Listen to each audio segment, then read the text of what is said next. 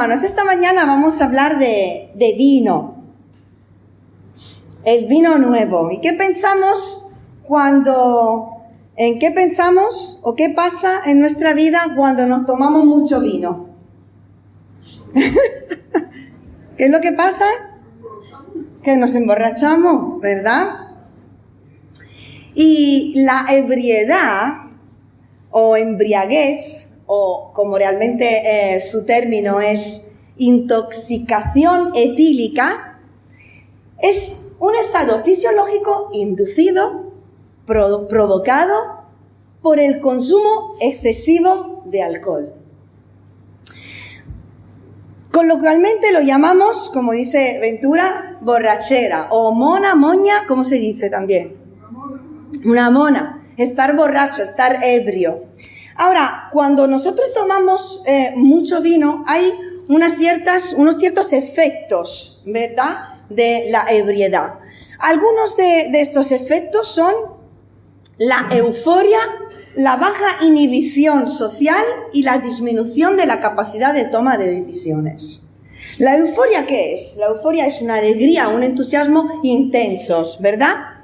La inhibición social es la vergüenza, la timidez, eh, que, que, impide a las personas actuar conforme a sus deseos en ese momento, a sus eh, eh, pasiones, a sus sentimientos, incluso a sus capacidades, que bajo el efecto del alcohol es muy bajo. Por ese motivo, muchas personas y a veces los jóvenes optan por emborracharse cuando salen con sus amigos porque como baja el nivel de vergüenza, se sienten como más atrevidos a expresarse, a tener eh, relaciones interpersonales. Y luego, como dijimos, la toma de decisión, de decisiones. O sea que bajo el efecto del alcohol no somos muy conscientes de las decisiones que tomamos y, y qué importante es la toma de decisiones, ¿verdad? Muchas decisiones equivocadas, tomadas bajo el efecto del alcohol, han traído consecuencias muy graves en la vida de algunas personas, consecuencias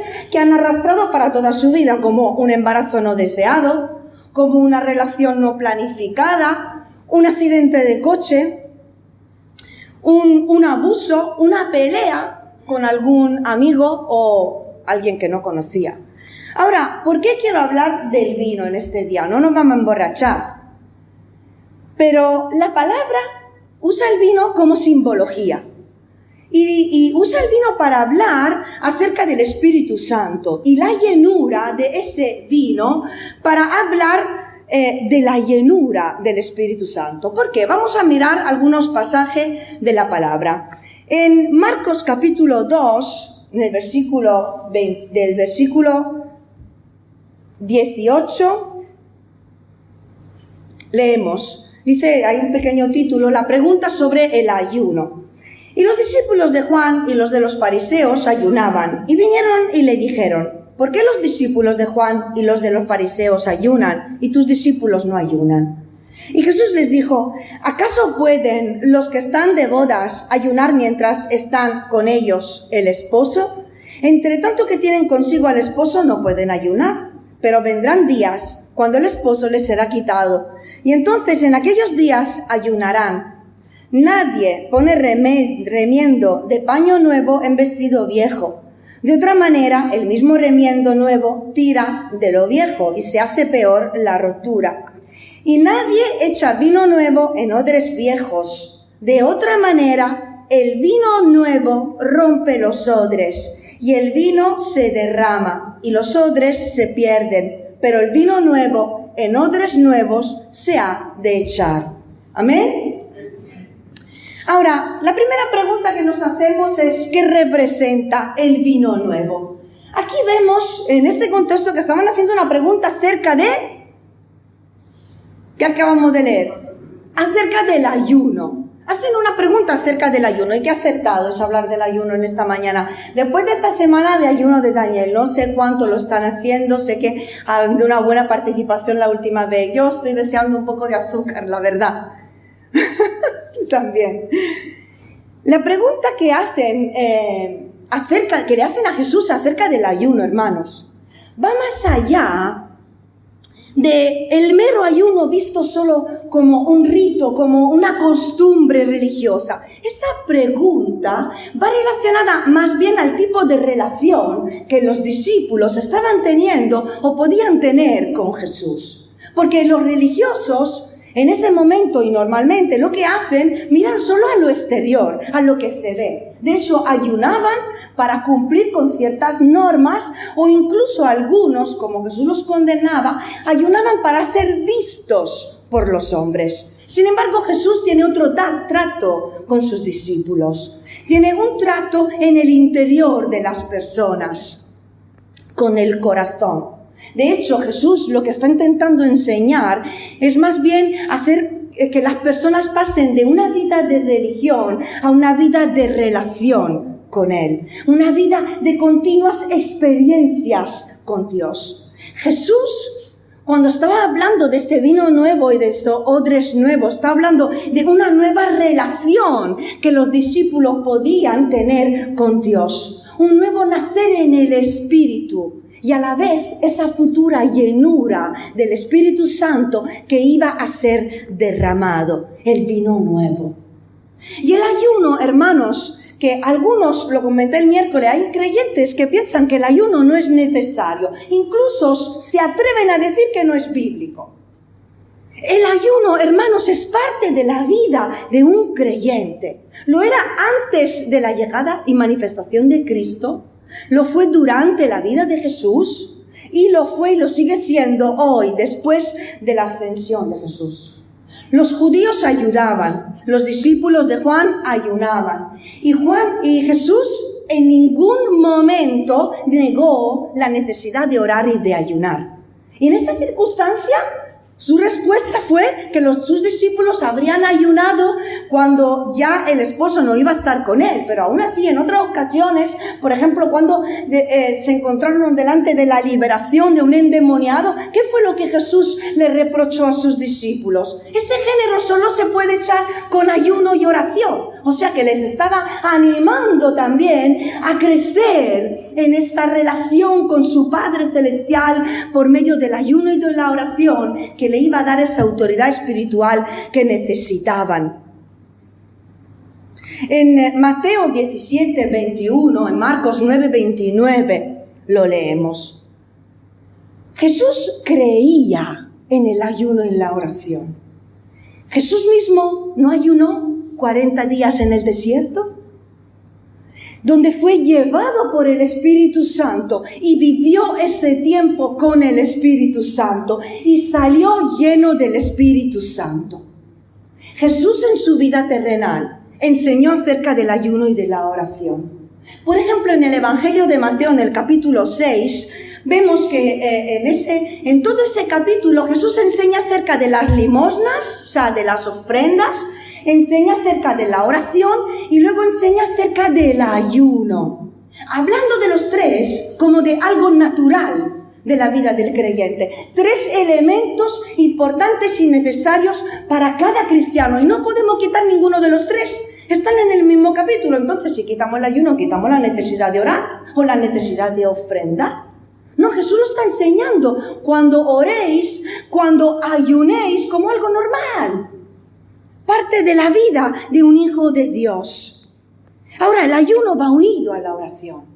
El ayuno es algo que tiene que ser vivido junto con la oración. No se trata de una norma que cumplir, no se trata de un esfuerzo físico, un sacrificio para recibir un favor mayor de parte de Dios. No. ¿A qué sirve ayunar y orar? Nos lleva a tener una intimidad mayor con nuestro Señor. ¿Cuánto dicen amén? Hace crecer nuestra relación con el Señor. Nos acerca al corazón del Padre. La iglesia primitiva la encontramos orando y ayunando cuando el apóstol Pablo fue llamado a salir a su primer viaje misionero. Lo leemos en Hechos 13, del 1 al 2, y dice que cuando la iglesia estaba reunida con los profetas y maestros y ministrando al Señor y ayunando, dijo el Espíritu Santo, apartadme a Bernabé y a Saulo para la obra que los he llamado. Y desde ese momento empezó una vida completamente diferente para el apóstol Pablo y para muchos cristianos.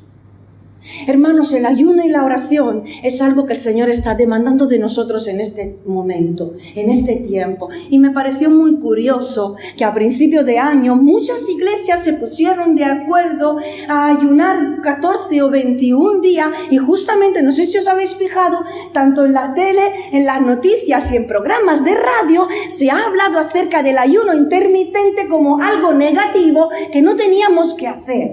¿Alguien ha escuchado? ¡Qué casualidad! ¡Qué casualidad! Que en una semana se hablase tanto de este tema, cuando no es la primera vez en la historia que el hombre ayuna o que hace ayunos intermitentes. Es que estamos en una guerra espiritual. Y la iglesia en el mundo ha tenido el mismo sentir de apartarse, de ayunar y de orar. Y el enemigo, que tiene los minutos contados, quiere destruir toda obra de Dios. Quiere impedir que clamemos al Señor, al único que puede avivar su iglesia en medio de estos tiempos. Así que os animo, hermanos, a uniros en esta semana buscando ese vino nuevo. Porque el Señor no quiere llevar a estar más cerca de su corazón en este tiempo. No quiere llevar a crecer en la capacidad de escuchar la voz del Espíritu Santo. Ser sensibles a su presencia y recibir autoridad espiritual para enfrentarnos a lo que vendrá. Porque muchos, como decía mi marido el domingo, han dicho el año pasado, a ver cuándo termina el 2020. No sé qué plan tenemos para el 2021, pero parece que la cosa no va a mejor. Así que necesitamos de ese vino nuevo y de esa intimidad con el Señor y de esa sensibilidad espiritual para escucharle en cada momento. Y creemos que algo glorioso y sobrenatural el Señor va a hacer en este año. Pero cuanta más gloria de Dios queremos ver, más entrega debe de haber, hermanos. Dios te ha dado promesas, ha dicho que va a hacer algo en tu vida. Cuanto más grande lo que Dios quiere hacer y que tú quieres que haga, más grande la entrega que tú tienes que ofrendar, ofrendar ofrecer. Cuanto más grande la obra que el Señor quiere hacer, más compromiso, más rendición debe de haber por parte de sus hijos. Y cuando el Espíritu Santo nos quiere llevar a tiempos de ayuno y de oración como ahora, hermanos, es porque quiere hablarnos. Es porque quiere revelarnos algo. Es porque quiere derramar vino nuevo en nuestras vidas. El vino nuevo representa el Espíritu Santo.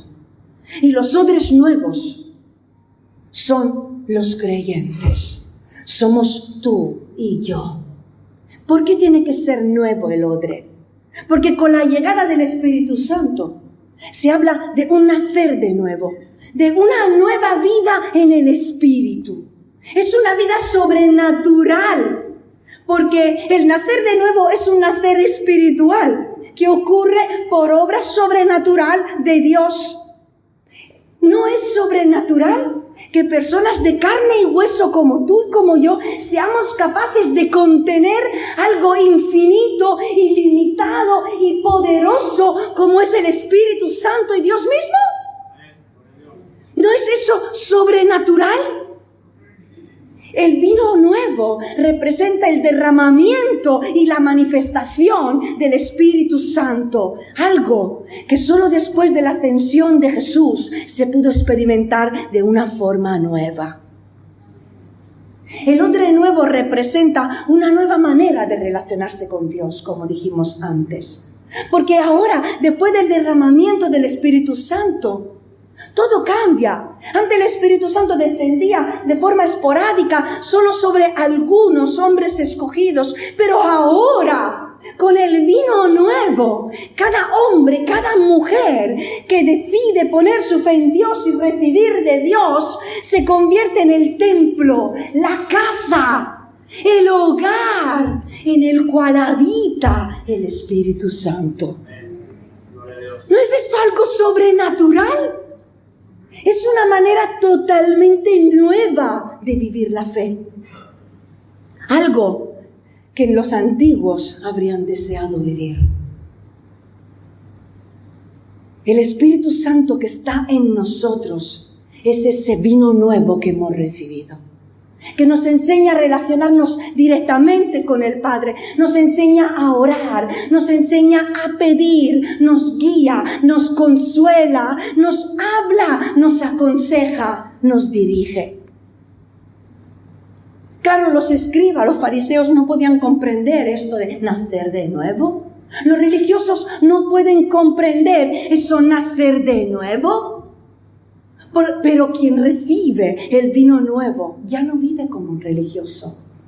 Quien recibe el vino nuevo, quien recibe el Espíritu Santo cambia porque el Espíritu Santo cambia las vidas. Y muchos creyentes, incluso dentro de nuestras iglesias, no entienden ¿Cómo se puede vivir una vida sobrenatural con Dios? Se conforman con ir al culto, con tener una pequeña, eh, eh, un pequeño servicio, responsabilidad dentro de la iglesia, con echar sus ofrendas y no entienden que se puede vivir de una forma sobrenatural su relación con un Dios sobrenatural. Y necesitamos, hermanos, nacer de nuevo y recibir todo lo que el Espíritu Santo quiere derramar sobre su iglesia en este tiempo y quiere derramar en nosotros. Y digo en, porque es algo que se quedará dentro para, para siempre. Su presencia, su llenura, esas experiencias que marcan nuestra vida para siempre que nos cambian, que nos transforman y que nos llevan cada día más a ser esos odres nuevos. Porque hay que ser odres nuevos para recibir vino nuevo. ¿Por qué? Porque en el tiempo de la gracia y en el tiempo de la manifestación del Espíritu Santo, el odre viejo ya no vale. No vale porque se rompería, dice la palabra. No podría contener ese algo nuevo que el Señor quiere enviar. No podría contener la nueva obra de Dios en un tiempo completamente nuevo. Tiene que haber un cambio espiritual en las vidas, un cambio caracterial y un cambio de disposición en el corazón. Un corazón que se abre a cambios, un corazón que se abre a olvidar sus preconceptos, un corazón que se abre y supera sus límites y sus barreras y sus razonamientos, dispuesto a recibir algo nuevo de parte de Dios. Pero sabéis, hermanos, no puedo recibir lo nuevo de Dios si antes no muero a lo viejo. No puedo pretender tener una vida diferente si yo no quiero cambiar. Fijaos que cuando Pedro fue a, predicar a casa del centurión, le había aparecido anteriormente un ángel a Cornelio y le había dicho que fuera a buscar a tal Simón. Y dice, porque él, lo leemos en Hechos 10, él te dirá lo que es necesario que tú hagas. Cornelio, ¿quién era? Sabemos muy bien que Cornelio era, y lo dice el versículo 2 de ese capítulo, piadoso. Era temeroso de Dios. Hacía muchas limosnas y oraba a Dios siempre. Y yo digo, ¿era suficiente esto para Dios?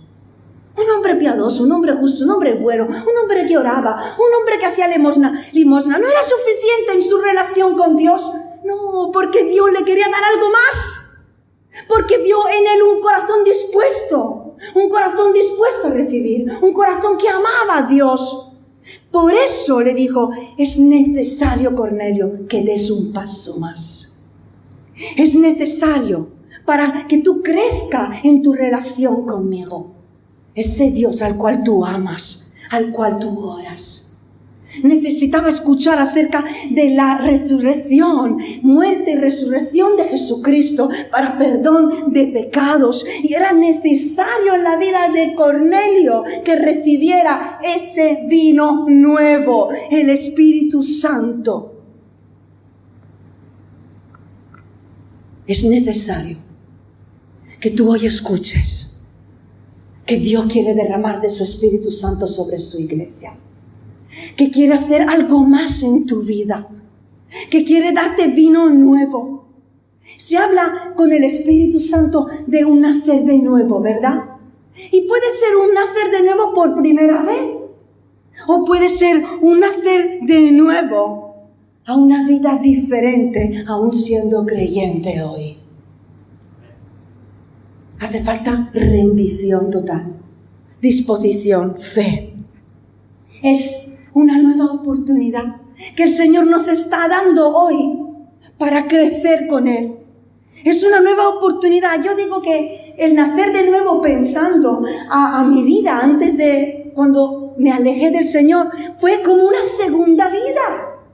Una segunda vida que el Señor nos brinda, ¿verdad?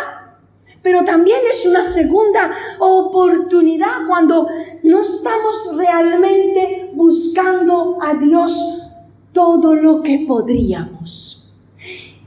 Es algo sobrenatural que Dios nos diga, voy a hacerlo todo nuevo.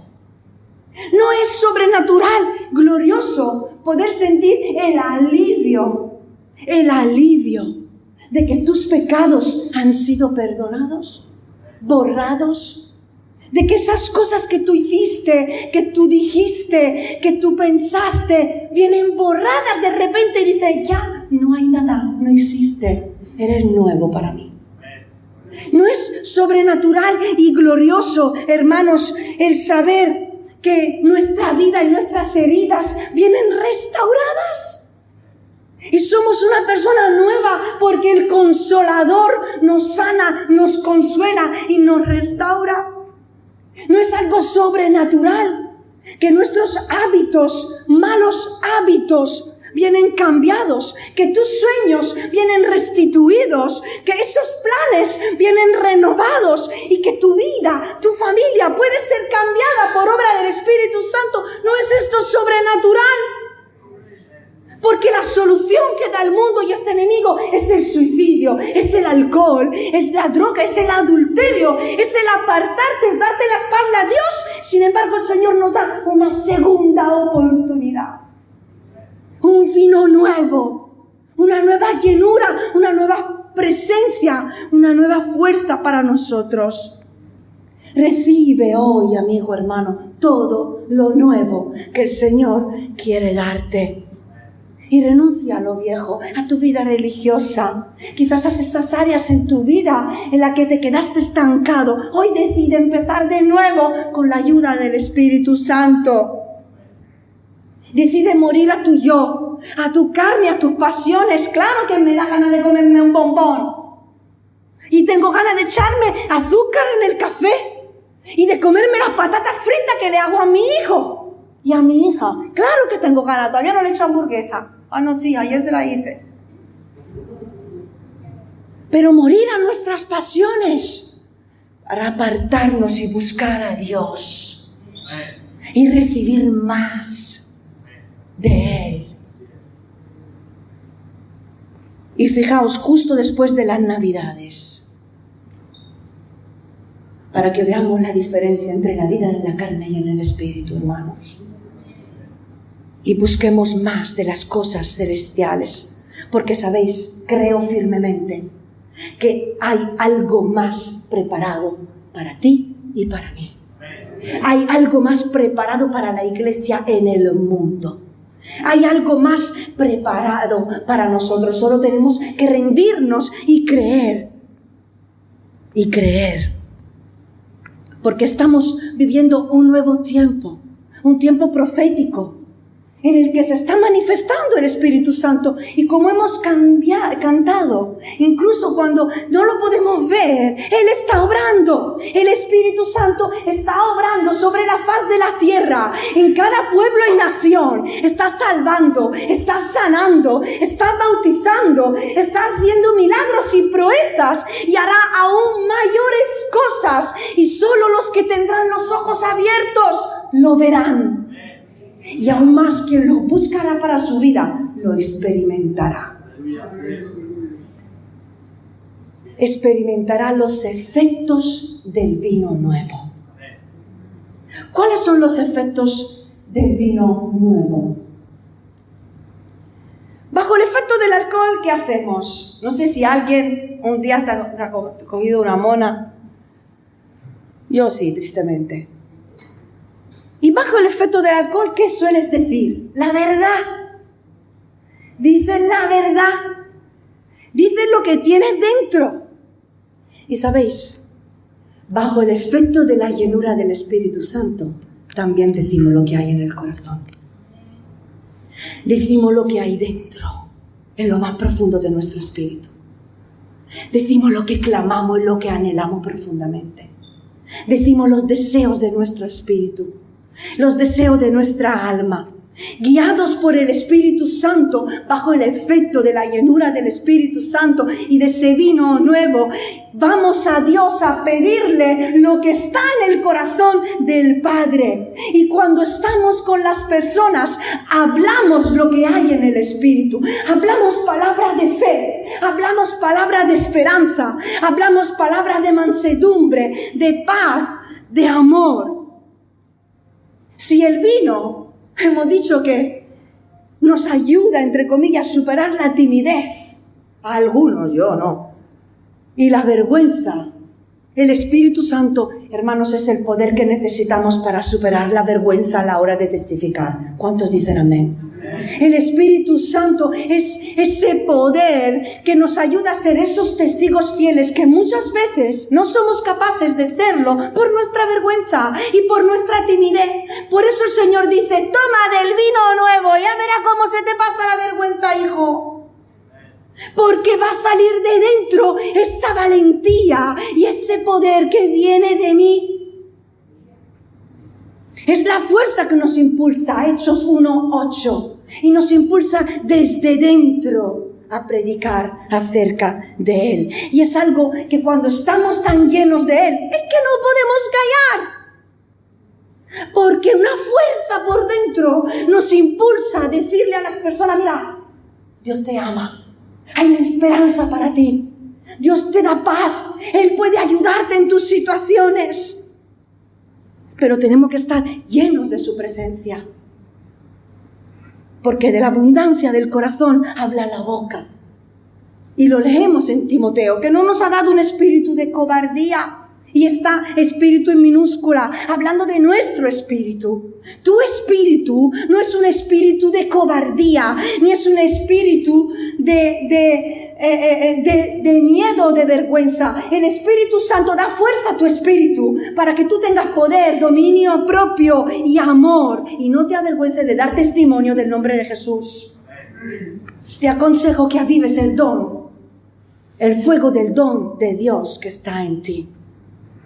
No te dejes intimidar por las personas. No te dejes intimidar por la opinión de otros. Iglesia, no te dejes intimidar por la situación que estamos viviendo. No te dejes intimidar por la pandemia. La iglesia primitiva, ayer estaba aquí orando y pensé en la iglesia primitiva en Jerusalén. Empezó a crecer realmente y a extenderse el Evangelio después de la persecución. El Evangelio fue extendido por todas partes. Y nosotros aquí todavía no hemos sido perseguidos por nuestra fe, pero nos sentimos en una especie de persecución, perseguidos por esa pandemia, que infunde miedo en los corazones, ansiedad en la mente, infunde temor, desconcierto, incertidumbre acerca del futuro. Hermanos, estamos viviendo tiempos delicados. No sueñes con un mundo mejor. Este es el mundo en el cual estamos. Estos son los tiempos en los cuales estamos viviendo. Tiempos peligrosos, tiempos delicados para tener miedo y estar amedrentados si miramos el panorama con los ojos humanos, porque cosas peores vendrán. Pero hermanos, yo me fijo sobre cómo oraban los creyentes. Y leemos en Hechos capítulo 4, del 29 al 31, ahora Señor, mira sus amenazas y concede a tus siervos que con todo denuedo hablen tu palabra, mientras extiendes tu mano para que se hagan sanidades, señales, prodigios mediante el nombre de tu santo Hijo Jesús. Y dice que cuando hubieron orado, el lugar en que estaban congregados tembló y todos fueron llenos del Espíritu Santo y hablaban con denuedo la palabra de Dios. Hermanos, en ese día entiendo que la iglesia no debe de intimidarse, no debe de vivir en el miedo, hermanos. Porque si nos ocupamos de hacer lo que tenemos que hacer, nos ocupamos de cumplir con la misión que Dios nos encomienda, nos ocupamos de hacer la voluntad de Dios, está, ten por cierto que Dios se va a ocupar de tu vida. Dios se va a ocupar de darte todo lo que tú necesitas, porque es un Padre bueno. Ninguno de sus hijos mendigará pan. Él se ocupará de dar paz a tu vida, aunque haya guerras a tu alrededor, porque Él es tu refugio y tu fortaleza. Él se va a ocupar de ti, de tus hijos, de tu trabajo, de tu familia, de todo. Ahora, nosotros le estamos amando, le estamos sirviendo. ¿Estás creyendo que Dios tiene el control de todo? ¿O estás dejando que la noticia y toda la palabrería de la gente enfunda temor en tu corazón? ¿Dónde está puesta tu fe? El enemigo está intentando distraerte y póntelo aquí, que las cosas no van a cambiar. Ahora estamos en los últimos tiempos. Es una oportunidad que tenemos, hermanos, para crecer en nuestra fe, en nuestra relación con Dios y para extender la obra de Dios. Es tiempo de cambiar, de cambiar nuestra manera de orar, de ver las cosas y de pedir.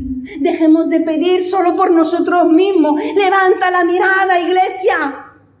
Y mira la obra de Dios, mira cómo Él ve.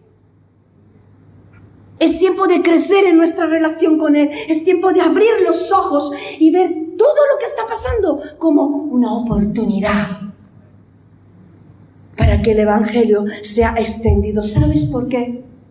Porque está el mundo y esta villa de rota, rota, está esperando la manifestación de la iglesia de Cristo. Está esperando a que tú le manifiestes y le expreses y le des la respuesta. Esa palabra de esperanza que no reciben de nadie. Esa palabra de fe que no escuchan por ninguna parte. Necesitan ver en ti una palabra de seguridad ¿Qué mensaje estamos llevando? ¿Cómo habla nuestra boca? ¿Está tu corazón amedrentado o asustado? Algo sobrenatural va a hacer Dios en este tiempo. ¿Cuánto lo cree? En medio de todas las cosas que están pasando, algo sobrenatural Dios va a hacer. Algo que no habíamos planeado, algo que no habíamos soñado, algo que no habíamos calculado, algo que no estaba en nuestros planes, pero sí estaban los suyos.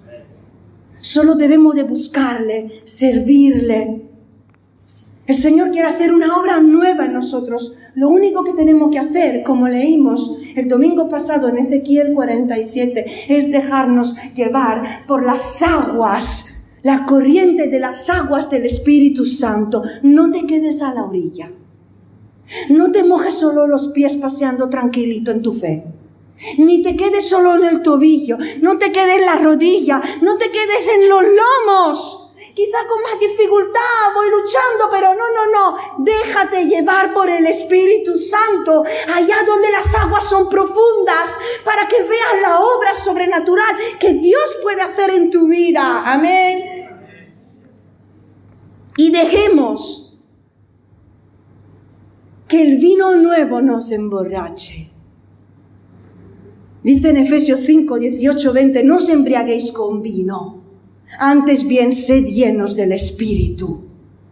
Sé lleno de ese vino nuevo para que disminuya la capacidad de tomar decisiones para que ya no seas tú a tomar tus decisiones, sino que guiados por el Espíritu Santo, en cada momento tomemos las decisiones correctas. Vamos a dejar que Él tome el control de nuestra vida, de nuestra voluntad rendidos y confiados, gozosos en esa euforia que produce el Espíritu Santo en nosotros, un gozo aún en medio de las dificultades. Como locos para el mundo. Porque el día de Pentecostés la gente que los escuchó pensaba que estaban ebrios. Tanto que Pedro tuvo que levantarse y decir que no estamos ebrios, hijos, amigos. Seamos odres llenos, nuevos. Ellos no sabemos si estaban chillando, si estaban llorando, si estaban arrodillados de pie, sentados. Solo sabemos que estaban llenos de Dios y eso se manifestó. Seamos odres nuevos en este día, llenos del vino nuevo. Amén. Vamos a cerrar nuestros ojos unos instantes y vamos a reflexionar. En este día, el Señor quiere presentarnos una nueva oportunidad de vivir una vida a un nivel mayor. Déjate llenar por la presencia del Espíritu Santo. Decide nacer de nuevo por primera vez en tu vida. Si tienes que pedir perdón por tus pecados, arrepentirte, confesar a Cristo como tu Señor y Salvador. Y nacerá de nuevo en el Espíritu. Y si ya eres creyente, decide nacer de nuevo a, a una nueva vida en el Espíritu, a recibir vino nuevo. Aunque seas un buen hombre, una buena mujer como Cornelio que estás buscando a Dios. Abre tu corazón a las cosas del Señor. Decide nadar en lugar de seguir caminando con tus fuerzas. Y vendrás el poder sobrenatural de Dios en tu vida, en tu familia, en tu matrimonio, en tu trabajo, en tu predicación, en tus planes, en tus planes, en tu futuro. Hay algo más para ti que Dios te quiere dar y no es lo que tú estás pensando ni calculando. Deja que el Espíritu Santo te lleve, te dirija, te llene. Una vida sobrenatural que el Señor te quiere dar. ¿Estás dispuesto? ¿Estás dispuesto a ser un odre nuevo? ¿A recibir vino nuevo? ¿A ser sacudido? ¿A ser limado? a ser cambiado, a ser tratado, a ser levantado, a ser usado, porque también da miedo servir a Dios. A ser levantado, usado. Reconoce, rinde tu carnalidad, tu religiosidad, tu miedo.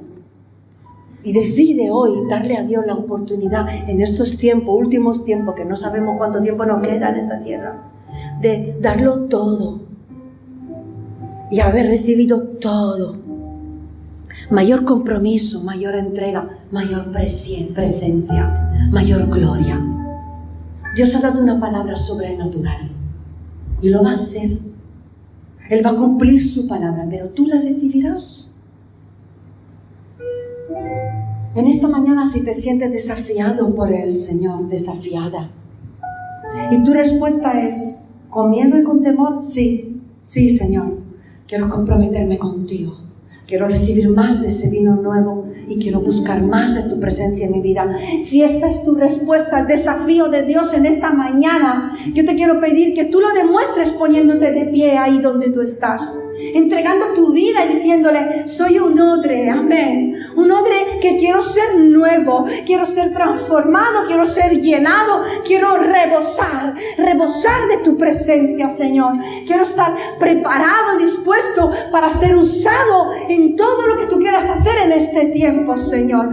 Quiero ser un odre nuevo en tus manos y recibir vino nuevo que viene de lo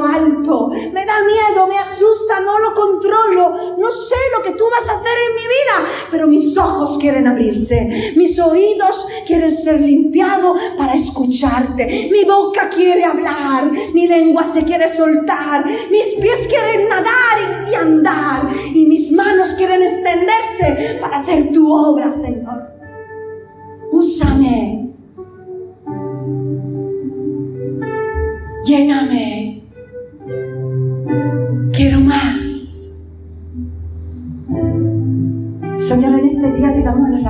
Gracias, Señor. Gracias porque tú todo lo haces nuevo.